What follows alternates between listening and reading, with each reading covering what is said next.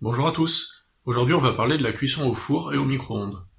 Alors pour le four, donc le four électrique que tout le monde connaît bien, euh, ben, comme vous savez, il y a un thermostat qui permet de régler la température, donc euh, on fait un petit peu ce qu'on veut. Mais euh, je peux quand même indiquer que les températures de cuisson courantes sont entre 180 et 270 degrés à peu près. Donc ça reste des températures qui dépassent les fameux 110 degrés dont on a parlé dans la première vidéo de cette série. Après, bah voilà, rien n'empêche de régler votre four à une température inférieure à 110 degrés. Par contre, bon, il faut bien se rendre compte que ça va, ça va donner des temps de cuisson qui seront forcément un peu longs. Après, pour ce qui est du principe de fonctionnement, bah, un four, ça, chauffe un volume d'air dans lequel on met nos aliments. Donc euh, là, il n'y a pas particulièrement de problème en fait avec ça. Alors on peut signaler quand même qu'il y a un petit problème au niveau énergétique, on va dire au niveau du rendement énergétique, qui est qu'un four euh, a quand même un grand volume, donc on se retrouve à chauffer un grand volume d'air pour chauffer euh, beaucoup moins d'aliments. Donc c'est vrai qu'au niveau énergétique, euh, le rendement n'est pas excellent. Mais bon, sur le plan nutritionnel, il n'y a pas tellement de problème avec la cuisson au four dès lors qu'on reste à une température raisonnable. Ensuite, on peut parler du four à micro-ondes. Alors là, c'est un petit peu plus compliqué puisqu'un four à micro-ondes, ça ne chauffe pas directement.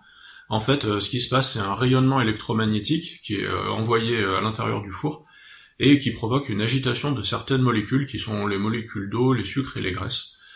Et en fait, ces molécules vont se mettre à osciller à la fréquence de l'onde électromagnétique et, euh, ça va chauffer les aliments euh, de l'intérieur en fait. Donc le four ne chauffe pas euh, en tant que tel, c'est l'aliment qui chauffe directement. Alors là, en termes de température, on dépasse pas les 100 degrés, donc il n'y a aucun problème par rapport à ça.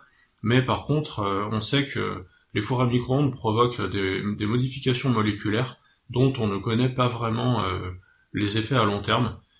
Donc en fait, c'est vrai qu'à ce jour, il n'y a pas vraiment de consensus par rapport à l'innocuité du four à micro-ondes. Il y a beaucoup de personnes qui déconseillent l'usage du micro-ondes par euh, principe de précaution, et moi je suis plutôt d'accord avec ça. Mais euh, effectivement, aujourd'hui, on n'a pas vraiment de quoi trancher formellement. Après, il y a un problème qui n'est pas lié directement au four à micro-ondes, mais plutôt aux usages qui vont avec, et qui concerne les contenants des aliments. Donc très souvent, c'est des contenants en plastique qui sont utilisés pour faire chauffer les aliments au micro-ondes. Et en fait, il y a des molécules qui sont des perturbateurs endocriniens qui, sont dans ces plastiques et qui, sous l'effet de la chaleur, vont se mettre à migrer dans les aliments. Donc pour cette raison-là, si jamais vous devez utiliser un four à micro-ondes, je vous conseille vivement d'utiliser des récipients en verre et surtout pas des récipients en plastique. Mais bon, comme on connaît pas vraiment les effets à long terme, euh, je conseille quand même d'éviter le four à micro-ondes autant que faire se peut, par euh, mesure élémentaire de précaution et de prudence. On peut aussi parler des fours à bois traditionnels, donc les fours à pizza, les fours à pain, ce genre de choses.